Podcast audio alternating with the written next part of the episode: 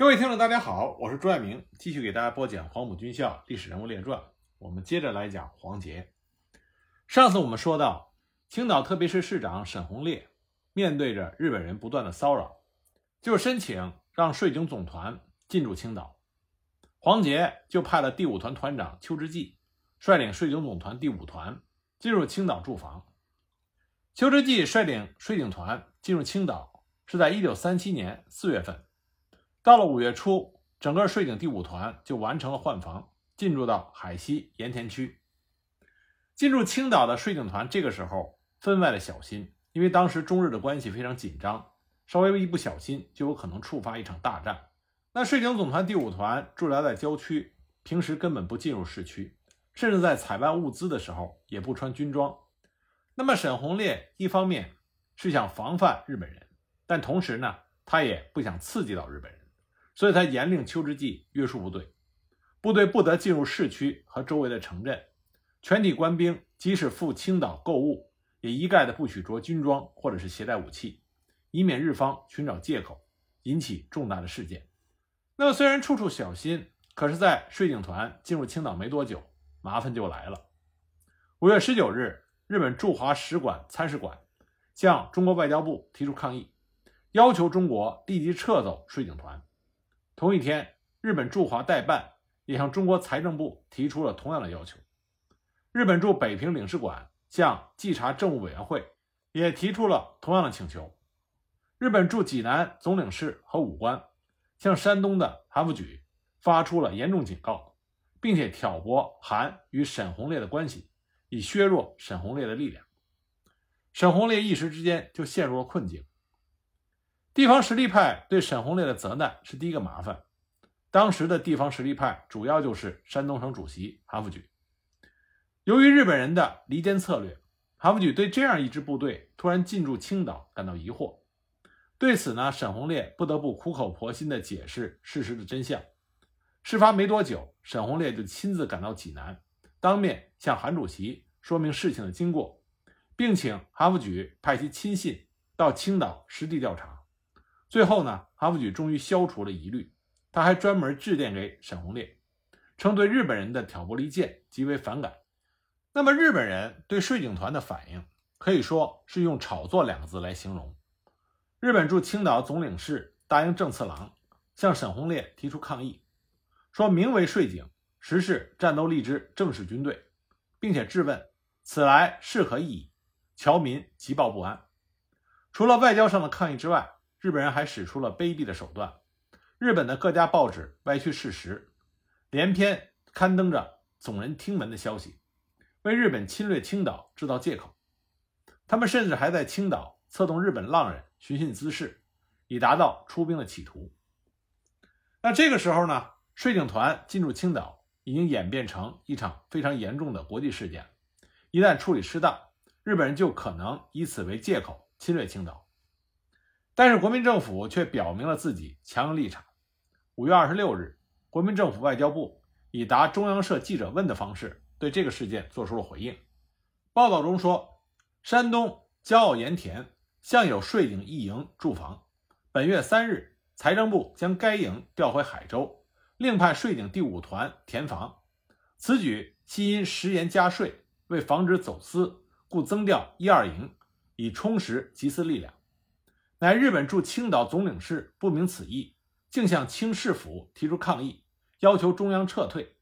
而清市日文报章复一面捏造税警压迫韩人之事实，一面对鲁清省市两府多做挑拨攻击，激使人疑系有意挑衅，诚甚遗憾。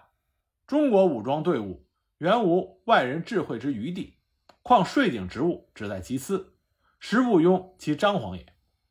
这段话的意思就是，我们税警团去是因为换防，去的目的是为了缉私。况且这是我们自己的部队，你们本来就插不上嘴，就别瞎叨叨。你们不用大惊小怪。这就表明当时中国政府在对日态度上的坚决立场。尽管国民政府说出了硬话，但是日本人根本就不接这个茬儿换防缉私，日本人认为这就是糊弄他们。六月一日，一批日本的职业外交官云集青岛。开会研究税警团事件的对策。日本人对这件事情还是很重视的。出席这次青岛会议的有日本驻北平领事馆代办、外务省文化事业部事务官、天津总领事、济南总领事、青岛总领事，看上去是一副不达目的誓不罢休的架势。这批日本人在六月一日开了一天的会，第二天上午分乘汽车前往青岛近郊的城阳、南泉、摩天岭等地，观察税警驻防的情况。当天下午，在摩天岭税警团团部会晤了团长邱之济。当时的情况是，他们名为视察税警驻防情况和会晤邱之济，实质上是要质问邱之济六大问题，目的是企图在质询的回答中找出破绽。和漏洞，以此为理由侵略青岛。问题有：现在的兵力是多少？是否还要增加？是否要开入市内？城阳、南泉是否要驻兵？是听命于黄杰将军，还是财政部？韩桥被压迫的真相是什么？有没有鼓动民众抗日？邱之济早有准备，对质询的六大问题巧妙的回答。比如说，对于第四个问题，关于防区内。日韩侨民的保护问题，邱之济坚定地回答说：“日韩侨民正当营业，当然保护。如系贩卖毒品，在公务员义务上已不忍忽视，想归领事等亦必不惧同情于此也。”双方谈话两个小时，邱之济的回答滴水不漏，以致日方完全找不到借口，只好悻悻而去。随后，邱之济就把此番问答整理好以后。送交了总团长黄杰，在全文的结尾，他还做出了猜测。他写道：“查其来意，四位调查一切真相，做最后交涉之对策。查彼位连日在清开会，今后情况为何，随时报告，并肯将上述各情呈何部长。”指的是何应钦。邱之济猜测的一点也不错。日本人之所以如此大张旗鼓地调查税警团进驻青岛事件，目的就是为了发动战争，寻找口实。但由于邱之济的沉着应对，日本人无从下手。那么当时还有一些非常有趣的记载。据说当时税警第五团驻扎在青岛市郊，在训练的时候加练了大刀操，但是遵照国民政府的指示，很少和日军正面接触，只是在社交场合上双方互有应酬。七七事变之后，税警第五团迅速地进入了市区，士兵带着大刀，每日上街巡逻。见到日本侨民，还故意的上下飞舞大刀，并且声明一旦开战，先拿尔等祭刀，让日侨惶恐不安。日方多次抗议无果，最后日军考虑到在清数万侨民的人身和产业安全，被迫将侨民撤走。税警团进入青岛，从一定程度上来说，对于防范日本人的侵略起到了一定积极作用。那么，税警第五团这位非常得力的团长黄埔毕业生邱之济。不久就在上海的抗日战场上壮烈牺牲了。在吉吉事变爆发前后，黄杰这个时候呢，正在庐山的军官训练团当队长。八月十三日，淞沪抗战爆发。八月十六日，黄杰奉令为陆军第八军军长兼税警总团团长。第八军也是在八月间以税警总团原有的兵力编成。那么，黄杰奉令率部去上海参战。由海州沿陇海、金浦、京沪各铁路输送，在南翔下车。九月三十日推进到小南翔地区，当晚集结完毕。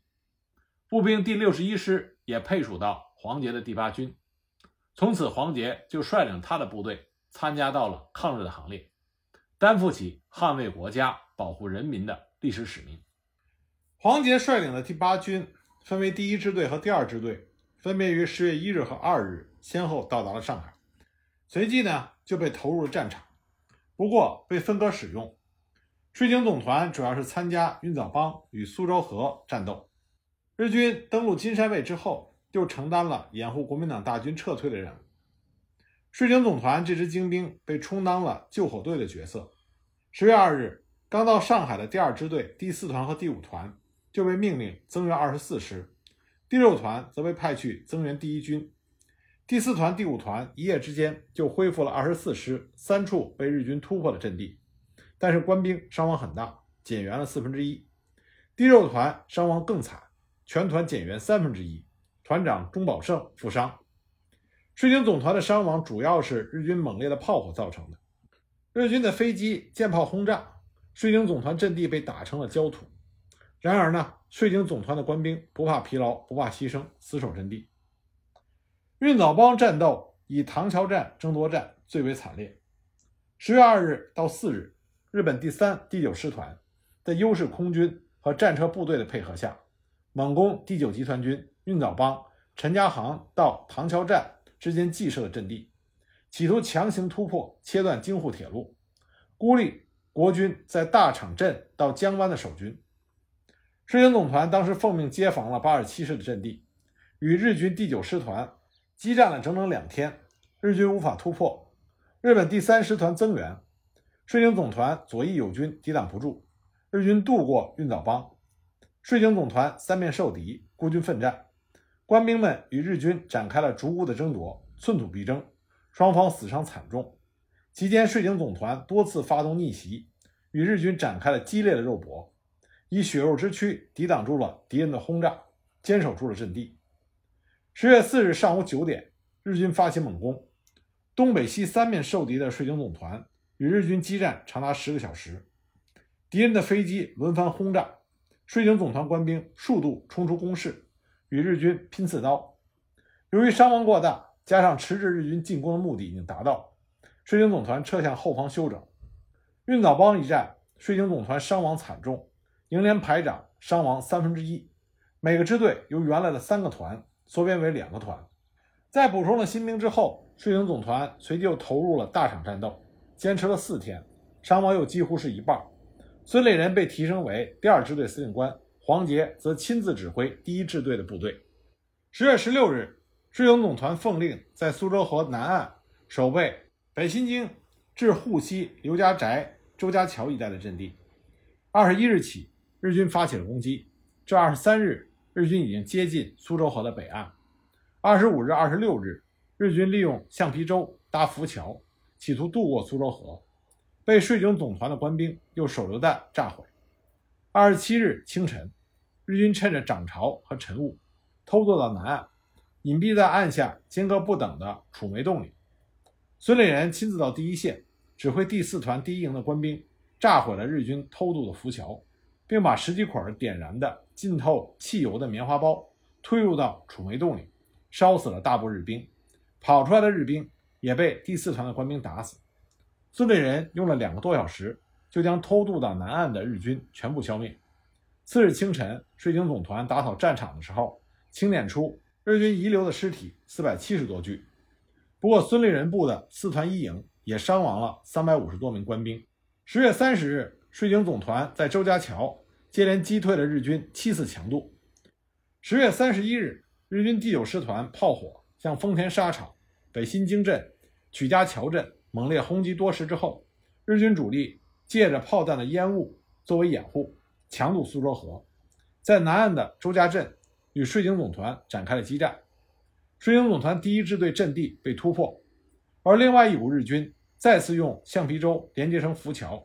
向苏州河南岸强渡，对刘家宅阵地猛烈攻击，守军奋勇抵抗，数度肉搏，逐屋争夺，一强不让。水警总团第五团伤亡惨重。我们之前提到的团长邱之济负伤仍然坚持战斗。日军虽然伤亡很大，但是不断的增援，终于形成了敌众我寡的局面。最高军事当局认为已经达到了消耗日军的目的，就命令邱之济的团。撤出刘家寨阵地，至后方二线阵地守备。十月一日，日军第九师团趁着晨雾，再次向国军发起猛攻。水警五团在二线奋勇抗击，暂时形成对峙。午后四时，蒋介石直接指示黄杰，迅速将南岸之敌歼灭。黄杰就率领着中校参谋李泽尧赶到第二支队指挥。十月二日，五团团长邱之济率领部队反击刘家宅。在与日军的生死搏斗中，不幸中弹，壮烈殉国，全团官兵伤亡过半，情况危急。黄杰当即下令，立即攻下日军新侵占之阵地，抢回邱团长的尸体。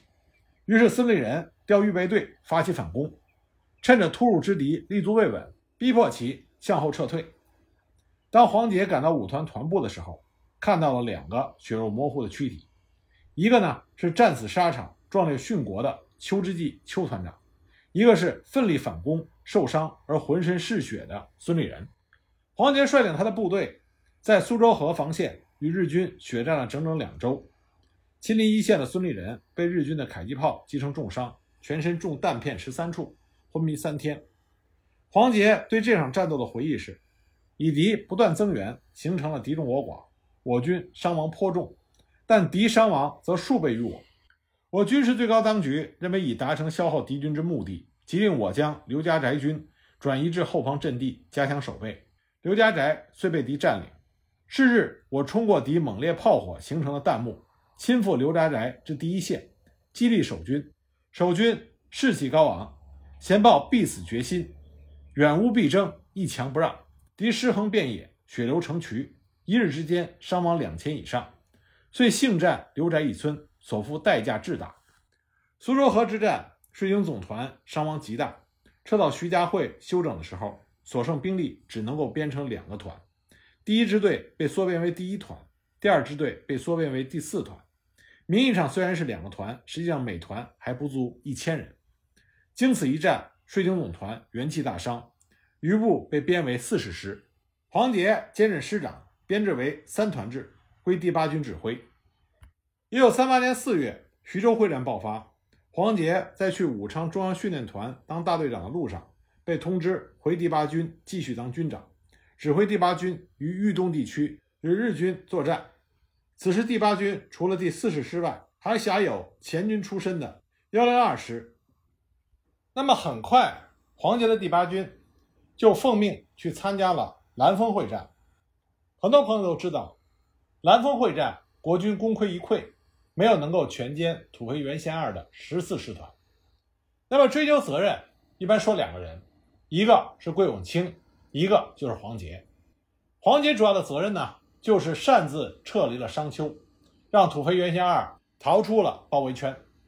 但这里呢，我想跟大家说的是，黄杰的第八军守商丘，并不是没有尽力，他们唯一没有做到的，就是将他们的生命和鲜血与商丘共存亡。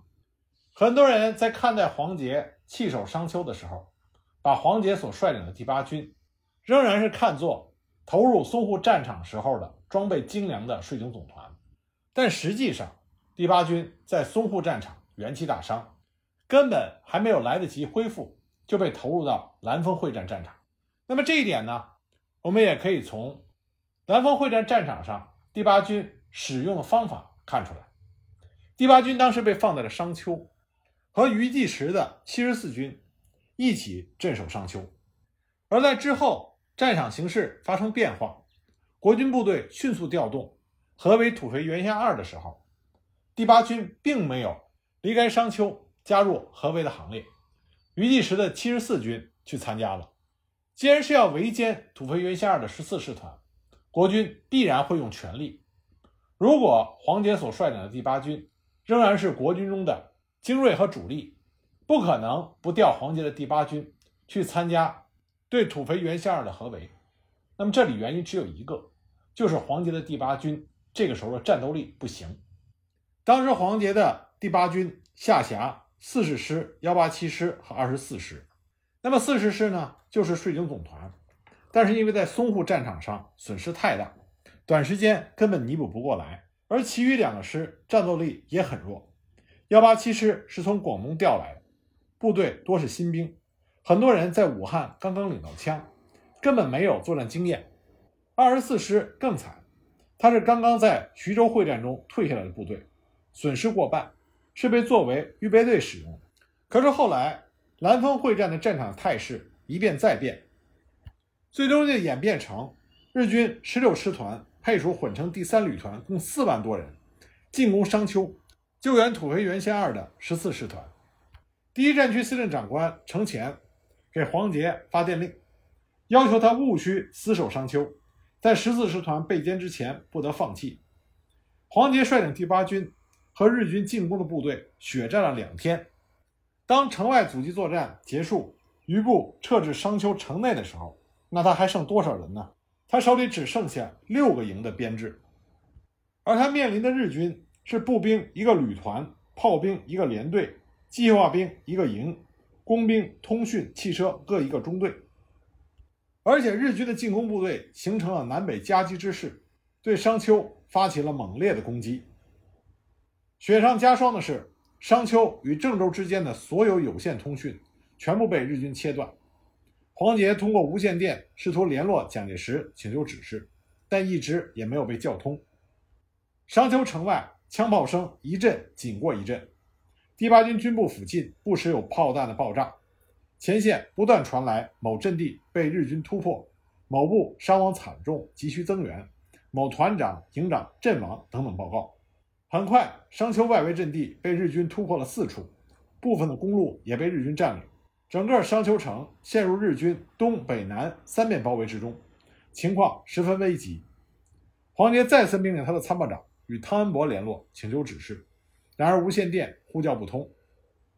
那么，为了避免被日军歼灭整个第八军，黄杰最后做出了决定，留下幺八七师固守，率领伤亡较大的四十师和二十四师撤退。日军猛攻商丘，黄杰命令幺八七师师长彭林生务必坚持三天。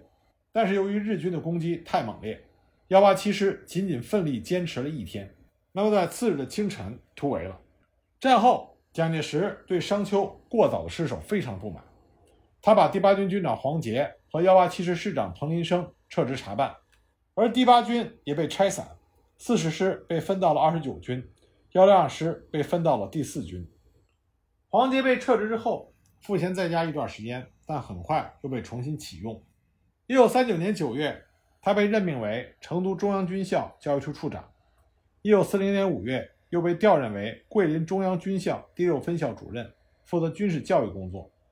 黄杰是中央军校第六分校在抗日战争期间担任主任时间最长的一位。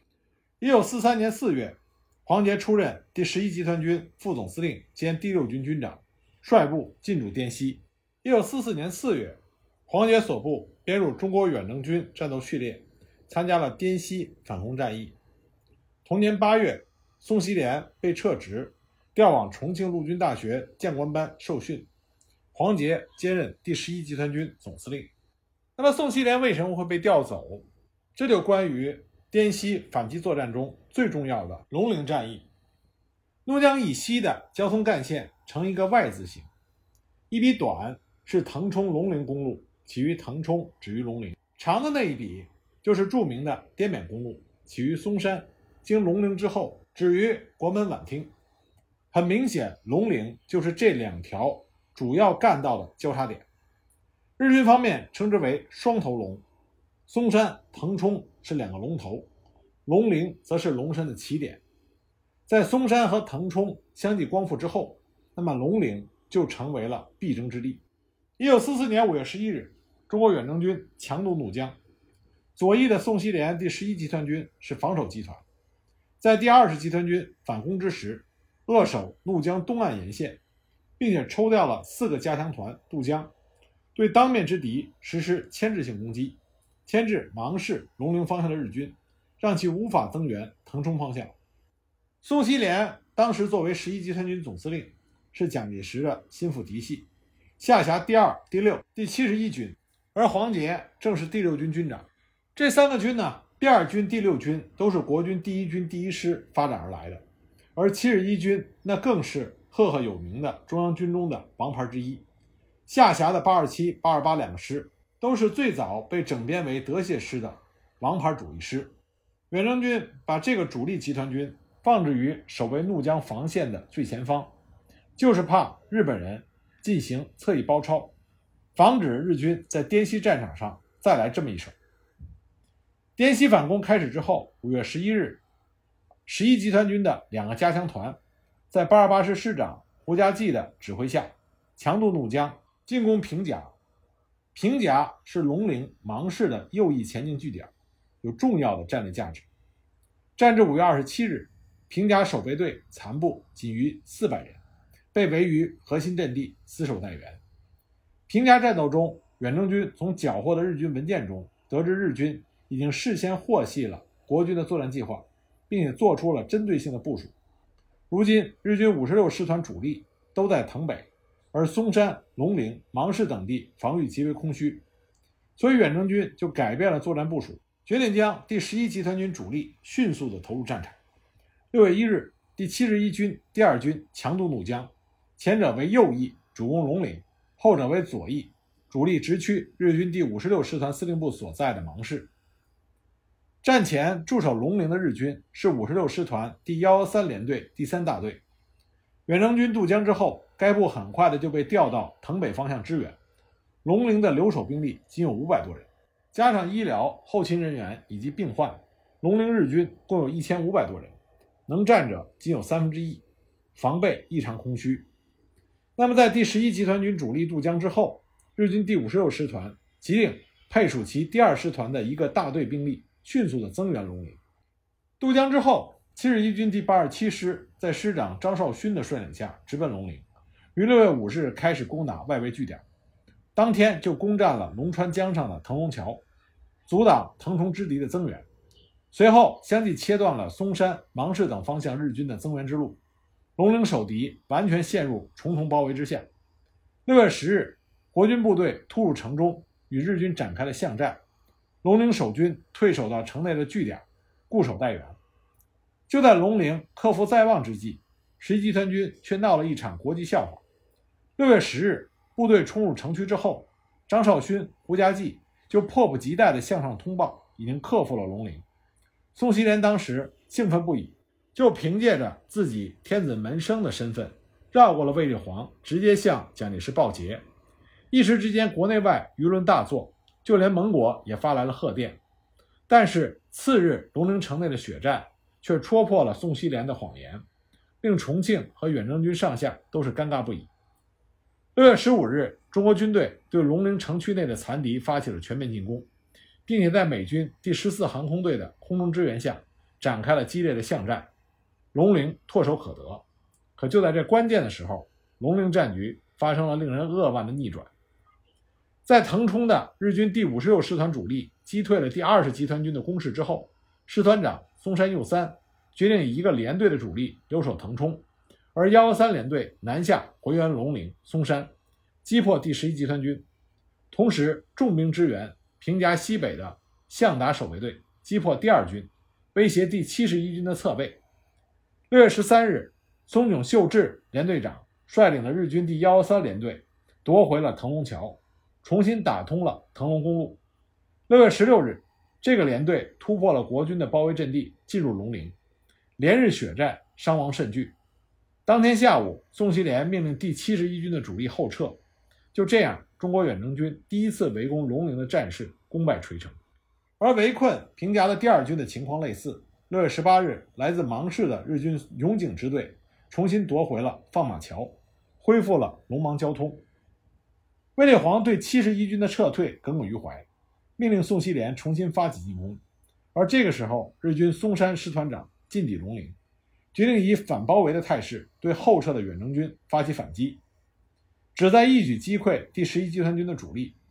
六月二十一日，日军幺幺三联队的主力于黄草坝发起反击，同时第二师团的一个大队也于二十一日夜晚突破了远征军在长岭冈的阵地。直扑黄草坝南面的蹦鸟。六月二十五日，日军各方向的援军陆续加入战场。当天，黄草坝第八十七师的阵地动摇，全局危急。此时又出现了第八十七师师长张绍勋自杀的事件。由于战事危急，宋希濂欲将从龙陵撤兵的黑锅扣在张绍勋的头上。多重打击之下，张绍勋愤而举枪自尽，幸而重伤未死。相比于黄草坝一线的危局，向达方向的战事却向着中国远征军倾斜。第二军第九师不仅击退了日军的援兵，而且在二十四日夜克服了向达，向芒市推进，有力地支援了第七十一军的战斗。六月二十六日，远征军总预备队第八军的荣一师、荣一团抵达，极大缓解了第十一集团军的危机。各部通过血战，终于守住了战线。战至七月一日，日军各部被击退。逐次转进龙陵，日军松山右三师团长想要对远征军给予重创的计划宣告破产，两军再次回到第一次围攻龙陵之前的态势。那么战事之后如何发展？我们下集再继续给大家讲。